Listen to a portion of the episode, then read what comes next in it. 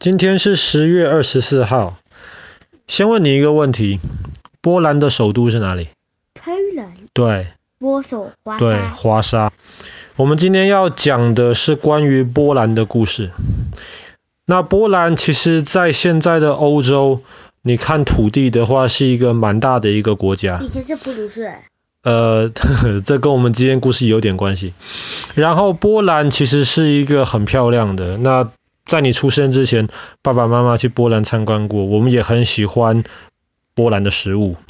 然后这是一个，对，这是一个很有趣的一个地方。但是在历史上，波兰其实是一个很可怜的一个国家。那为什么呢？这就是我们今天的故事。波兰是一直到大概一千年前，十世纪左右的时候。他们出现了一个很伟大的一个国王，然后才正式的建立了一个国家。所以跟跟欧洲很多其他这种老国家比的话，波兰的历史不算是特别长。然后波兰这个地方的民族其实也还蛮复杂。所以他们这个国家的概念也是比较晚才形成。可是自从十世纪建国了之后呢，波兰开始有一连串那种非常优秀的国王，这个国家就变得越来越强盛。可是，在那个时候，波兰的隔壁出现了另一个大国家，叫做立陶宛 （Lithuania）。立陶宛，对。然后后来这两个国家，一开始你不喜欢我，我不喜欢你。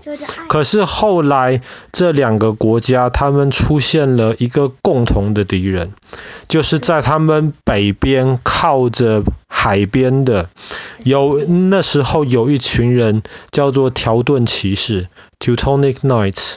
条顿骑士这个这一群人比较奇怪，爸爸今天就先不讲。那你只要想，他是波兰跟立陶宛共同的敌人。那么有个共同敌人该怎么办呢？后来波涛跟对波兰跟立陶宛就决定合作，由立陶宛的国王娶了波兰的公主，这两个国家就变成了一个联邦，等于说就有点像是后来的苏格兰跟英格兰这样子的感觉。变成了一个联邦，虽然你你听起来是立陶宛的国王娶了波兰的公主，可是因为波兰在文化上面是比较强势的，所以后来其实立陶宛就变得越来越像波兰了。那么当这两个国家合并在一起的时候，有一段时间，他们甚至是全欧洲最大的国家，绝对是东欧最强盛的国家。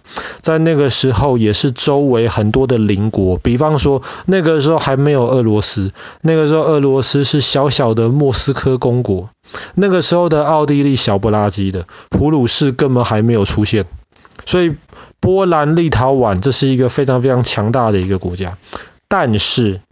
不要忘记，这一个国家是两个国家合并在一起的，两国的贵族他们有很多的权利要得到平衡，他们要保护他们自己的权利，所以这个国家就慢慢的变成，从现在的角度而言，你可以说是一个非常非常进步的一个国家。为什么？因为在那个时代，欧洲基本上都是国王的，国王死掉了，皇位就传给他的儿子或是女儿。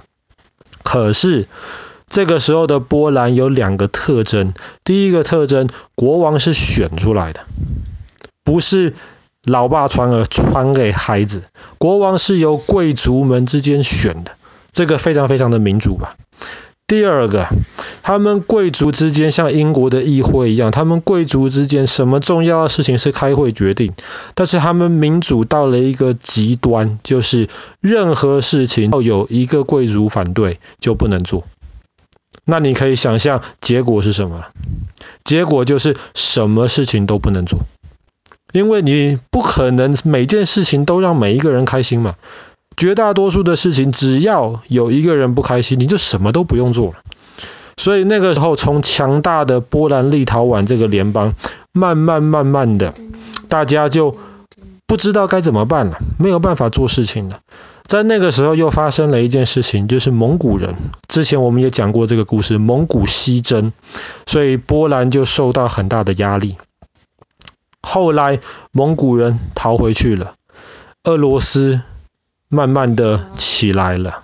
从一个城市莫斯科变成了俄罗斯帝国，俄罗斯慢慢起来了。俄罗斯对波兰这块土地非常非常感兴趣，他就想尽办法把波兰控制在他自己的下面。这个时候已经是十八世纪了。本来事情就这样下去，那也就罢了。那么波兰就变成是俄罗斯的一个保护国而已。可是俄罗斯在那个时候跟土耳其打了一场仗，而且俄罗斯打赢了，变得更强盛了。那个时候欧洲其他国家就怕你俄罗斯太强，就说你打赢土耳其，但是你不能从土耳其那边拿土地哦。你只要从土耳其拿这边拿土地的话，我们其他国家就打你俄罗斯哦。那俄罗斯就就说不公平啊，我我都打赢了，一点奖赏都没有嘛。后来普鲁士他为了讨好土耳其，他就跟俄罗斯提一个意见：波兰是你的保护国吧？波兰又那么弱小，那么你就从波兰拿土地喽。哎，你俄罗斯跟土耳其打仗关波兰什么事情啊？但是其他国家就建议你就从波兰拿土地喽。俄罗斯听一听，哎，有道理，从波兰拿土地嘛，反正打赢了有奖赏，土地在波兰或是在土耳其没有什么差别啊。后来，后来在一七七二年的时候，为了达到大家势力的平衡，俄罗斯、普鲁士还有奥地利这三个国家就决定了，我们共同在同一个时间，我们共同进攻波兰。从三个方向，俄罗斯东边嘛，普鲁士是西北边嘛，奥地利西南边，我们同个时间共同进攻波兰。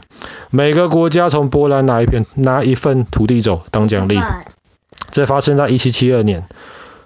那波兰当时本来就弱小了，周围三个厉害的国家一起来打我，我怎么办？打不赢呢，波兰就只能求饶。所以波兰在这之前本来有一千万的人口，在这之后波兰丧失了三分之一的土地跟三分之一的人口，这个叫第一次瓜分波兰，发生在一七七二年。瓜分完了也就没事了，大家就算了。过了二十年。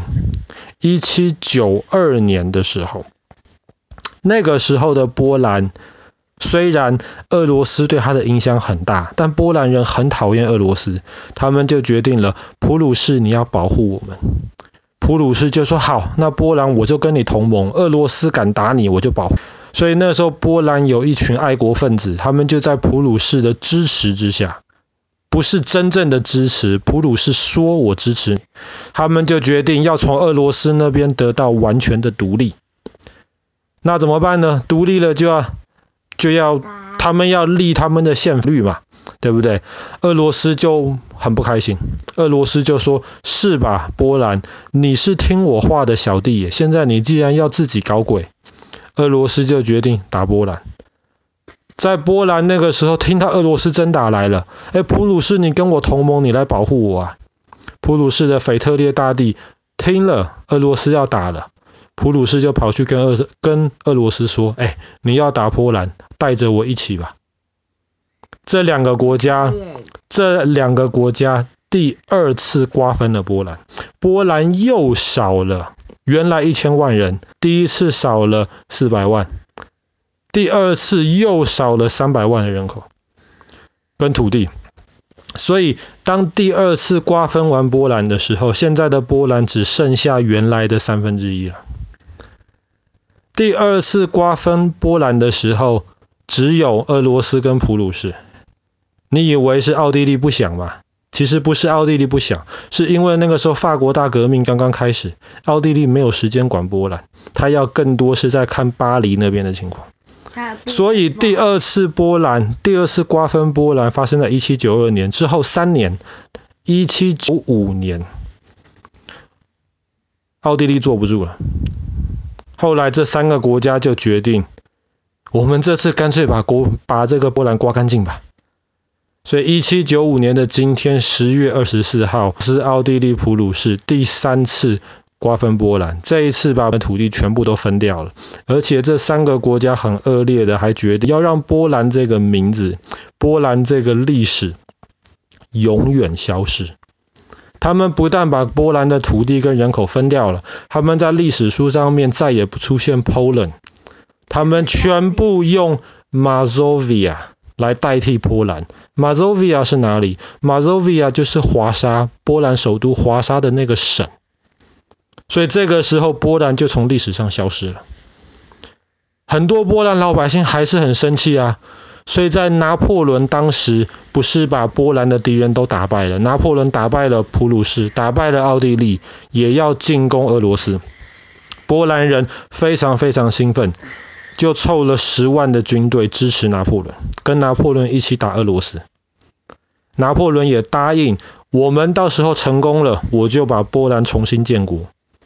运气很不好的，不是，拿破仑没有背叛波兰。只是拿破仑打输了嘛，拿破仑六十万大军基本上全部都送在俄俄罗斯了，所以波兰这一次复国就失败了。那一直是到第一次世界大战结束之后，在美强烈的要求之下，波兰才重新被建立起来。可是建立没有多久嘞，第二次世界大战，德国。